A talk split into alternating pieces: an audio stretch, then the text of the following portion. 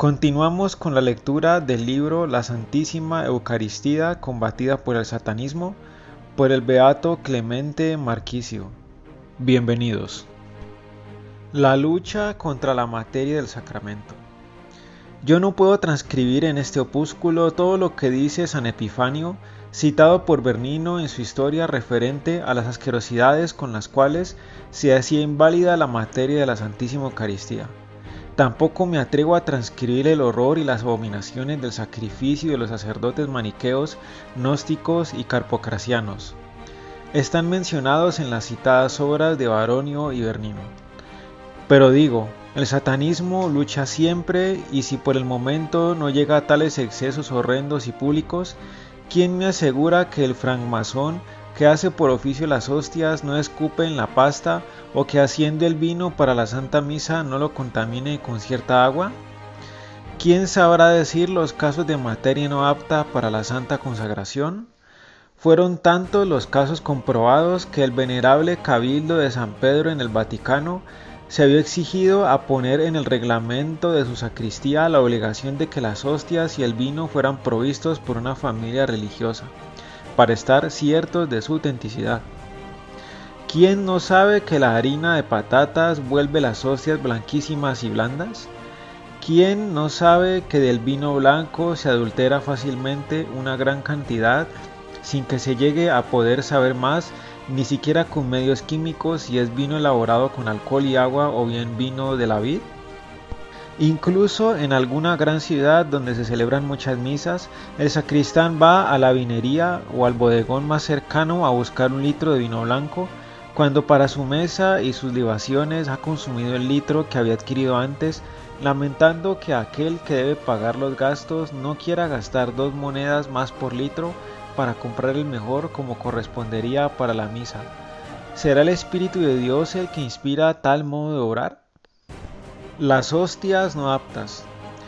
Para las hostias, por otra parte, hemos visto a reverendísimos obispos prohibir que se use la harina vendida por ciertos molinos, porque tuvieron conocimiento de que esa harina no era de puro trigo, y por eso cuántas consagraciones nulas por falta de materia válida.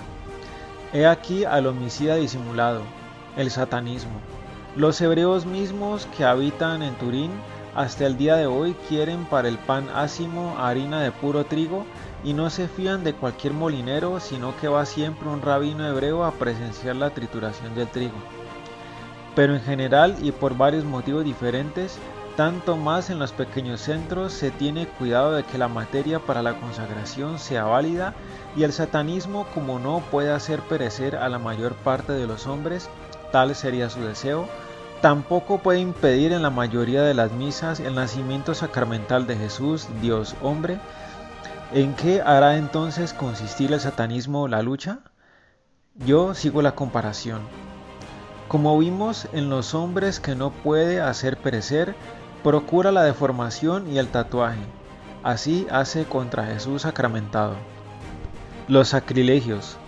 Ciertamente no puede deformar y tatuar el cuerpo de Jesús pero deforma y tatúa el culto, sacrilegios personales y reales, robos sacrílegos, prohibición al Rey de la Gloria, al Rey del mundo y de las almas de salir glorificado en las procesiones cristianas, el satanismo viático llevado ocultamente, iglesias cerradas como si ninguno habitase en ellas mientras tienen a Jesús en el santo sagrario, bellos adornos y lámparas para otros altares y mucho menos para aquel donde tienes la Santísima Eucaristía, una cierta deformación forzada del culto que la Iglesia, nuestra Madre, ha establecido en honor de su esposo Jesús, en todas estas prohibiciones se descubre el satanismo. ¿Y qué decir de aquella secta que manda recibir la hostia santísima a la mañana, fingiendo hacer la Santa Comunión, para después tener esas hostias consagradas en las orgías nocturnas a fin de profanarlas de los modos más nefandos? Hablaron los diarios católicos del mes de mayo de este año 1895 de esa secta descubierta en París y no es cosa nueva sino que hasta ahora era poco conocida. A todos estos sacrilegios y deformaciones del culto, ¿qué podemos oponer nosotros sacerdotes? ¿Llorar de dolor? Rogar por los nuevos crucificadores y amar más a Jesús sacramentado.